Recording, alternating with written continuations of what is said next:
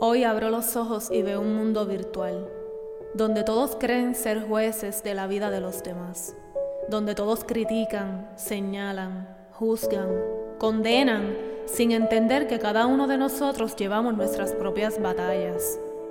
Si te ven triste, te critican. Si te ven feliz, te señalan.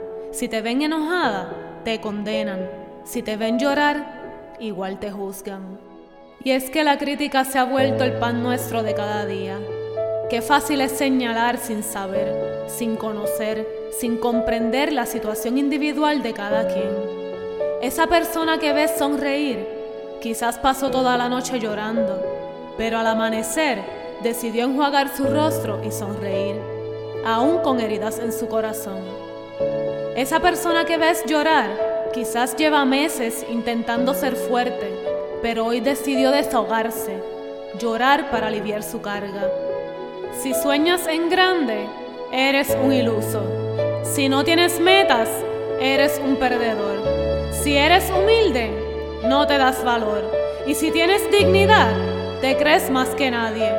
Pero quien critica no sabe el inmenso sacrificio que hay detrás de ese sueño. No sabe las tantas noches sin dormir luchando por ello. No sabe de tus lágrimas en el trayecto. No conoce de tus frustraciones y mucho menos tus tantos esfuerzos. Esa persona que juzgas porque crees que no tiene sueños ni metas en la vida, quizás por críticas se dejó vencer. Quizás no encontró el camino o la forma para lograr lo que quería. O quién sabe si trabaja por ello en silencio y pronto te sorprende. Si hoy eres criticado, respira, relájate y siga hacia adelante. Que hablen lo que quieran. Al final, quien sabe las batallas que tienes, eres tú y más nadie. Recuerda que Dios no deja en vergüenza a los que confían en Él. Romano 10:11. Y a ti que criticas, que juzgas, que señalas, que condenas, recuerda que todos tenemos un techo de cristal, así que no debemos andar tirando piedras al techo ajeno.